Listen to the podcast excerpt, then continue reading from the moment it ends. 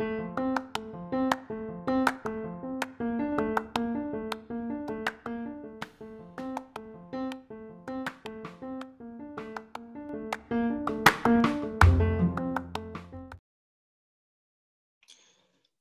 voltamos aí, episódio 51. Meu nome é Felipe Pinheiro, sou médico oncologista e professor de medicina. E vamos falar, e agora, faço como? Hoje sobre aposentadoria. Acabou a aposentadoria. E agora, faço como? Fiquei pensando essas semanas aí que passaram. Algumas alunas, alunos, vieram é, falar de forma engraçada, piadinha, mas no fundo tem um, um, uma ideia de que vivo bem e trabalho pouco. Tem uma ideia disso é, com alguns profissionais, não, não só comigo. E que a, a ideia, do, principalmente dos internos, dos residentes, recém-formados, é que com o passar do tempo eles trabalhem menos ou não trabalhem nada, ou, ou aposentem, ou parem de trabalhar, etc. E é uma ideia que está cada dia mais longe de acontecer com qualquer um, pelo menos aqui no Brasil. É, existia né, uma, uma, ideia de aposentadoria, muitos contribuíam para o INSS, contribuem para aquilo, para aquilo outro, para previdência obrigatória ou não obrigatória, uma ideia de aposentar. E aposentar, no sentido clássico da, da palavra, parar mesmo de fazer qualquer tipo de trabalho e receber o salário todo mês. Isso não existe mais, não existe mais, não tem como. E a gente vê isso, já não existe mais hoje. Por exemplo, alguns exemplos, a gente vê colegas, pai de colegas, que chegaram na sua idade teórica de aposentadoria e que não querem aposentar, não querem, entre aspas. E aí o pessoal comenta dessa forma: ah, Fulano não quer aposentar. Ou o cara é doido, só que como é que não quer aposentar? Ele não quer aposentar porque se ele aposentar, ele recebe bem menos do que ele receberia trabalhando. Tem várias gratificações adicionais, etc., na maioria dos empregos que geram a aposentadoria, que é, isso, isso acaba se você aposentar. Então, o cara não tem como se manter com, com o que daria na aposentadoria. Então, ele não tem como parar de trabalhar. Não é porque ele não quer. Raramente, ah, mas eu tenho uma tia tal que, que não quer. Beleza, tem um ou outro lá que ama o trabalho, que quer se continuar produtivo e tal, beleza. Mas a maioria fala que não quer, ou dizem que ele não quer porque ele não pode, não porque ele não quer. Então, a primeira coisa, se programe na ideia, enfie na cabeça de vocês aí, estudantes, internos que não tem mais aposentadoria. Acabou, ninguém vai aposentar mais. Não existe, não tem mais aposentadoria, já era. Outro exemplo, é, eu tenho um, um, concurso, né? Eu sou professor da, da Universidade Federal e é triste saber que a maioria dos meus colegas não tem ideia de que o nosso concurso passaram todos, normalmente com a maioria comigo, a maioria não tem que o nosso concurso não tem aposentadoria integral. O nosso concurso não tem aposentadoria sequer parcial em relação a um DE, por exemplo. Nosso concurso está lá de todo tamanho nas leis é, que regiram a, o edital do concurso, que nosso concurso, os, os professores que se aposentaram, vai aposentar pelo teto do INSS. E ponto final. Então, se o INSS pagar um salário mínimo, vai ser um salário mínimo. 2, 2, 3, 3, acabou. mesmo você contribuindo lá, teoricamente, pelo por outras questões, mesmo se você for dedicação exclusiva, se seu salário for muito maior do que o teto do INSS, está lá no edital que a aposentadoria no teto do INSS. Então, muito provavelmente, um senhor de seus 60, 70 anos não vai querer, entre aspas, aposentar da Universidade Federal neste concurso que eu passei, e todos os que vieram depois são assim, porque ele vai ter o salário dele reduzido pela metade, a um terço, e não tem como pagar as contas que ele está acostumado a pagar com o salário, com um terço do mesmo salário. Então, se, ele, se a pessoa não se programar, não se ajustar, não tem como, como a, a conta fechar nas questões diárias. Ah, mas ainda tem concurso tal, lá no sei aonde, não sei que país, sei que estado, aposenta integral. Beleza. Tenho colegas, conhecidos, familiares, amigos, são aposentados, já são bem mais velhos, são aposentados integralmente. Recebe lá todo mês o salário. E é, tem um conhecimento de dois concursos, um tem sete anos que não reajusta nada, e o outro tem nove. Vamos aqui avaliar a inflação desses últimos sete e nove anos para ver a perda salarial dessas duas categorias. A inflação no período foi de 78% em 13 anos e 57% em 9 anos.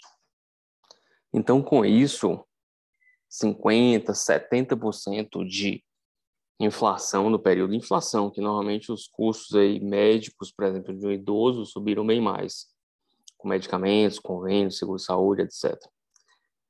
O salário não aumentou e perdeu aí em torno de 57 a 78% de, de poder de compra, de pagamento das contas do idoso. Então esquece a aposentadoria, não tem aposentadoria, esquece, não vai ter. E isso são pessoas mais idosas, com custos anteriores, com mais direitos, está cada dia diminuindo. Uma outra coisa que a gente vê é a diminuição em si de empregos, concursos que façam com que a aposentadoria se torne viável. Então, a maioria indexada pelo teto INSS, a maioria com previdências específicas.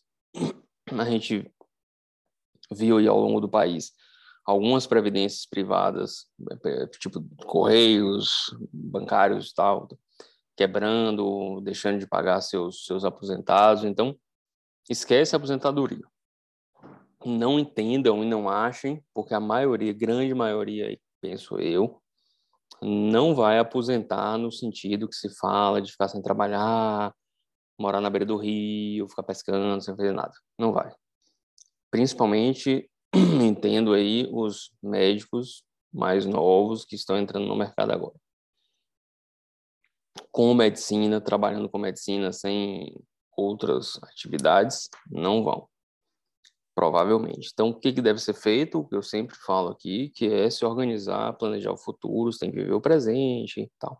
E foi uma das coisas que a gente debateu num, num desses dias de, de, internato e residência, que eu falei que deu uma, uma, uma despirocada aí no meio da pandemia ano passado e dei uma, umas gastadas além da conta. E aí uma das dos internos lá, um dos internos falou, poxa, é mas você não falou que tem que aproveitar a vida, tudo tem que ter equilíbrio, né? Lá no Instagram esses dias eu coloquei uma questão do, do equilíbrio. Eu já fiz um podcast, inclusive, sobre equilíbrio. Equilíbrio é importante. Então, é, equilíbrio é importante, mas ninguém é perfeito e não vai ficar o tempo todo perfeito. E depois um outro interno falou, pô, mas você falou que daqui uns, uns três anos, cinco anos, aposentadoria, aposentaria. É, no meu entender, quando eu falo que alguém pense em aposentar, juntando a organizar para aposentar, não é essa aposentadoria que as pessoas entendem de parar de trabalhar. Eu penso que você tem que se organizar para ao longo da sua vida, você trabalhando cada vez menos, adequado com a idade. Então, um senhor de 70, 60 anos não vai trabalhar provavelmente 40, 45 horas por semana. É interessante se ele puder trabalhar 30, 25, 20 e tentar fazer com que a hora trabalhada dele tenha mais valor do que tinha no passado. É tentar juntar os, os rendimentos do trabalho com os rendimentos dos seus investimentos, por exemplo, do que você plantou ao longo dos, dos anos trabalhados, 30, 40 anos, para você fazer sua, entre aspas, aposentadoria. E não depender do governo, da Previdência, de um concurso, de mudanças de lei, de justiça, INSS, etc., porque vai, vai dar errado. Hoje eu vejo pacientes lá, é, pacientes acima de 70 anos, bons convênios, estão acima de 2, 3 mil reais. É muito dinheiro, só de seguro de saúde, só de convênio. Tem alimentação, gasto com medicamento, os, isso os pacientes que não têm debilidades físicas, né, que precisam de ajuda em casa, home care, cuidadores. Então, o gasto com o idoso sobe de forma exponencial, está, está bem estabelecido em vários trabalhos científicos, bem colocado no livro chamado Mortais. E isso é, é importante. Você hoje você tem um gasto X que provavelmente vai aumentar ao longo do tempo, não vai diminuir. Pessoal fica muito que, que o gasto, gasto, gasto, gasto, principalmente na minha idade, falando que o gasto maior vai ser na criação dos filhos, na faculdade, etc. A gente nem sabe se os filhos vão fazer faculdade. Mas se você chegar idoso, muito provavelmente o gasto com saúde do idoso vai ser bem, bem alto. Então tem que se organizar, porque não existe, não vai ter é, Previdência, INSS, não vai dar, não vai acontecer. Não vou falar aqui de Previdência Privada, eu já falei várias vezes. Esqueça a Previdência Privada. Então se organize. E tem que viver? Tem. O interno perguntou, ah, tem, tem que viver, tem que ir com calma. Então, assim, uma das coisas que eu fiz em casa há algum tempo, alguns anos, e que melhorou muito a relação é, eu e a esposa e com relação aos gastos da casa é definir ó, um, um, montante para os investimentos e outro montante para gastar mesmo, para gastar com viagem, com os filhos, com presente, com, com o que tiver que gastar. Então, se a gente busca um equilíbrio entre gasto e investimentos, a gente curte o presente e se prepara para o futuro. Isso é importante. Só esclarecendo, Mortais não é um livro sobre finanças na, na fase de idade idosa. É uma perspectiva do autor Atul Gawande. Atul, A-T-U-L, G-A-W-A-N-D-E. Sobre a diferença, principalmente em relação ao Oriente, ao Ocidente, em relação à morte, etc mas coloca é, os cuidados que nós, nós devemos ter com os nossos idosos e que deveriam ter nós conosco quando idosos e que são caros, são bem caros. Para você é, ofertar uma boa velhice aí acima dos 80, 90 anos, quando debilidades maiores, alguns antes, mas a maioria acima dessa idade, dificuldade de ambular, de ir no sanitário, de se trocar, de comer, são bem caros. Remédios cada dia mais caros, planos de saúde cada dia mais caros. Então a gente tem que se organizar, esquecer essa questão de aposentadoria. Você que é mais velho, já tem um concurso, se intere do que o seu concurso é, tem lá na legislação. Independente de qual for o seu concurso, se vire para poupar economizar e investir a longo prazo para a idade adulta idosa, porque os gastos vão aumentar bastante. Uma outra coisa que eu queria falar hoje, é, que também foi tema aí de, de conversas com os recém-formados e internos, é sobre a questão de ficar sem saber se, se, eu, se eu vou poder fazer uma especialidade clínica, cirúrgica. Três pessoas me perguntaram isso. Ah, dá para viver fazendo consultório, dá para viver só de consultório. Então, dá, dá para viver, dá para ver com bem menos do que é, consultório. Dá para viver de várias formas. Só que você tem que ver com o quanto você quer viver, o quanto você acha que é uma vida tranquila, satisfatória e confortável, para depois ver o que você precisará fazer para ter essa vida confortável e satisfatória. Eu acho que o pessoal investe as perguntas e não para para pensar que você não tem que definir as coisas que você vai fazer é, por conta do, do, do valor. Isso é totalmente errado. Isso vai dar tudo errado. Você tem que definir o que você quer fazer tanto quer fazer no sentido de trabalho, quero viver no campo, quero viver numa megalópole, quero morar em Nova York, quero morar em São Paulo, quero morar numa cidadezinha de 5 mil habitantes. Eu vou ter 10 filhos, eu vou ter dois filhos, eu vou andar de conversível importado, eu vou andar de carro popular ou de Uber ou de bicicleta elétrica.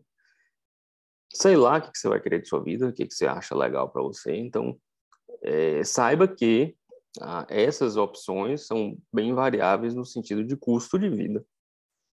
Então, a depender do que você queira é, para a sua vida confortável, você vai ter que se esforçar bastante mais no sentido de oferir maiores rendimentos. Mas não é o trabalho. Você vai ter pessoas que vivem só de só entre aspas de consultório e ganham horror de dinheiro e outros que vivem só de consultório ganham bem pouco entre aspas e, e vivem de forma bem simples. Uns vão querer chegar no consultório, tem um colegas que moram em São Paulo, e o cara chega no consultório às 5 horas da manhã, a primeira consulta. Isso não é mentira e tem, tem amigos aí que sabem que é verdade. E sai do consultório 9, 10 da noite. Ganha rios de dinheiro. E tem outros que vivem só, entre aspas, de consultório, chega 9 da manhã, sai meio-dia, malha, nada, vê a família, almoça em casa, volta 3 horas da tarde, sai 6. Outros só atendem particular, outros atendem convênio. Então depende muito de muita coisa. Não escolham as, as especialidades, as subespecialidades e tal, pensando de forma monetária, não, porque isso varia muito, muito mesmo. É, radiologia, quando eu é, era interno, radiologia era um, um, negócio assim espetacular. Todo mundo queria fazer radiologia, porque ficava lá dando laudo, a ideia que a gente tinha. Né? Ficava lá, vida boa, ganhando muito dinheiro, não fazia nada, dando laudo. Né? A concorrência de radiologia era pipocante, assim, estrondosa. E radiologia sofreu muito nos últimos 20 anos, muito, muito. Sofreu muito no sentido de qualidade de trabalho, de grandes conglomerados comprando os pequenos serviços e gerando um, um maior, é, maior cobrança, maior volume de trabalho, menor remuneração. As coisas foram é, mudando bastante. Hoje, radiologia é, não é visto nem de longe como era visto em 2005, nem de longe. Outras permanecem é, com alguma ideia de visão de, de, qualidade de vida, como, por exemplo, dermatologia, mas, por exemplo, na, na minha área de oncologia, a radioterapia perdeu-se muito a, a ideia de, de que era tranquilão, que era maravilhoso, que era as ideias todas erradas desde lá atrás, mas que hoje a gente vê que as coisas não, não tem nenhuma que não mude. E todo mundo falava que pneumologia, por exemplo, era bem, bem complicado e que viver de consultório em pneumologia era complicado, complicado, complicado. Os consultórios de pneumologia depois da, da pandemia estão bombando. E também em 2005, pouquíssimas, raríssimas pessoas faziam pediatria porque achavam que a remuneração era péssima e que a qualidade de vida era péssima. E hoje é, o pediatra tá quase, depois que ficou um período quase sem ninguém pediatra, na, assim, tinha poucos pediatras, pediatras hoje têm sim uma boa qualidade de vida, uma boa remuneração. Então essa coisa muda, 10, 20 anos, tem todos uns ciclos aí, não tem como você prever isso. Não, não caia nessa de escolher as coisas aí por questões de remuneração de jeito nenhum. Escolha pelo que você vai fazer mesmo, por como você gosta da coisa, do, do, da ciência mesmo, da, do lidar com o paciente, alguma coisa assim. Não pela remuneração, isso não tem sentido nenhum. E dentro da mesma especialidade, você pode ter esses dois colegas que eu coloquei são, são oncologistas, e, e os dois têm qualidades de vida, remunerações, perfis completamente diferentes. Completamente diferentes, vidas completamente diferentes.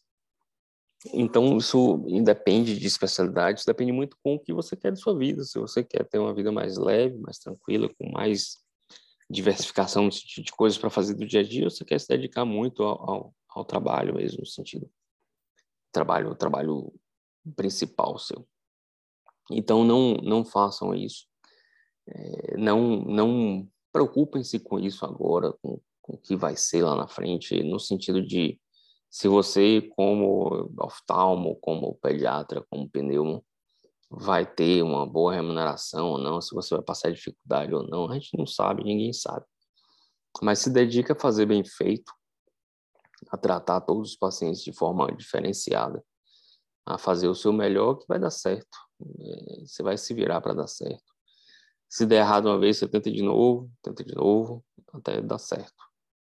Mas vai dar certo. Fazendo direito, assim, é difícil dar errado. A gente não, não vislumbra que dê errado. E quando a gente olha para trás, os 20 anos para trás, a gente consegue ver muitos conhecidos, muitos, muitas pessoas próximas. Aquele cara que fez as coisas certinhas, na maioria das vezes, deu certo, deu tudo certo, no, no, no geral, né? E, e aquele cara que estava trupicando ali, fazia uma barbeiragem ali, outra colar, preguiçoso, sem determinação, sem foco, sem ritmo, dificilmente tá tranquilo, tá? E, e, aí eu falo dar certo no sentido de tá feliz mesmo com, com o que ele quis para a vida dele, não necessariamente não estou querendo dizer na questão financeira, não tô, o cara está satisfeito, olha para trás e fala, não, é, foi tudo do jeito que eu queria mesmo, acabou. Então, quando as pessoas traçam o seu eh, sua ideia de vida e, e faz com que aquilo ocorra, normalmente dá, dá certo. No, normalmente as coisas acontecem como, como não como planejado, se você ficar planejando financeiramente, mas planejamento de paz, eh, saúde, construir família, morar em tal lugar, arrumar um tal trabalho, provavelmente vai dar certo. Então não fiquem focados muito aí no pô, tal, vai, tal especialidade vai acabar, daqui 10 anos não vai ter mais nada, tal, a tecnologia vai substituir, né? esquece essas coisas, foque fazer direitinho, certo, que, que vai dar certo. Abraço, a gente se fala semana que vem.